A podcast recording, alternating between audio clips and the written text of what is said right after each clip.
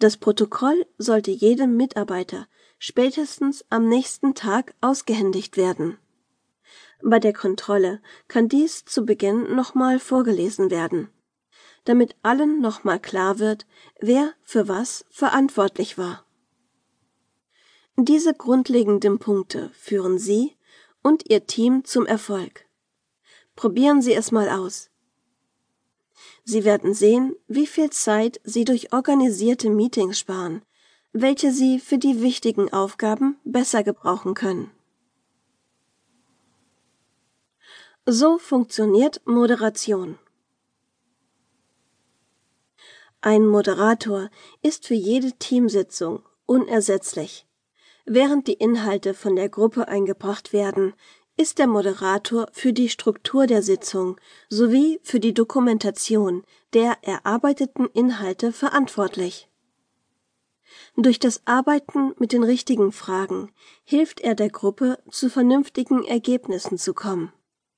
Zusammenfassungen und punktgenaue Aussagen verhelfen dem Team, selbst unklare Inhalte klar zu bekommen. Die Rolle des Moderators kann mit der Rolle eines Organisators verglichen werden. Sowohl in der Vorbereitung der Teamsitzung als auch in der Durchführung kommt ihm die entscheidende Funktion zu. Er erklärt das Ziel der Moderation und demnach auch den Auftrag aller Beteiligten. Er sorgt dafür, dass das notwendige Material zur Verfügung steht und trägt somit die Gesamtverantwortung für das Gelingen des produktiven Prozesses. In jeder Gruppe kann nur einer die Moderation und somit die Führung übernehmen. Der Führungsstil eines Moderators ist immer gekennzeichnet durch Klarheit und inhaltlicher Demokratie, was bedeutet, dass das Team den Inhalt und das Ergebnis mitbestimmt. Der Moderator setzt eine Methode ein, mit der das Team unterstützt wird, ein Thema oder eine Aufgabe eigenverantwortlich auf den Inhalt konzentriert, strukturiert, zielgerichtet und effektiv zu bearbeiten.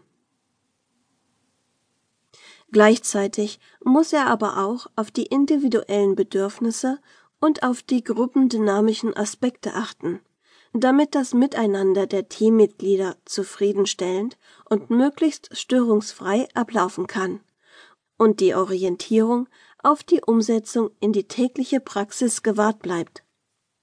Um dies in der Praxis umzusetzen, bedarf es einer souveränen Persönlichkeit, die lernfähig und lernwillig die eigene Entwicklung und die des Teams vorantreiben möchte. Damit sind auch bestimmte Haltungen, Werte, Glaubenssätze und Auftreten des Moderators verknüpft. Eine Moderation besteht immer aus drei Phasen. Erstens die Anmoderation. Zweitens die Arbeitsschritte. Drittens der Abschluss. Erstens. Bei der Anmoderation muss der Moderator eine schwere Aufgabe bewältigen. Er muss eine Beziehung zu der Gruppe herstellen und die entsprechende Arbeitsatmosphäre schaffen.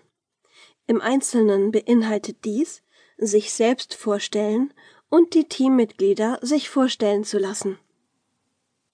Ist einem das Team bekannt, fällt dieser Punkt natürlich weg. Dann geht man über zur sachlichen Einführung in das Thema, die Benennung der Ziele des Moderators und die Erklärung der einzusetzenden Medien. Das wirkungsvollste Instrument eines Moderators ist die Fragestellung. Anhand einer Frage werden die Denkprozesse der Gruppe in Gang gesetzt und Kreativität, Selbstständigkeit und Orientierung beginnen zu arbeiten und aktiv zu sein. Nur durch klar formulierte Fragen ist eine Gruppe in der Lage, zu handeln und Ziele zu erreichen.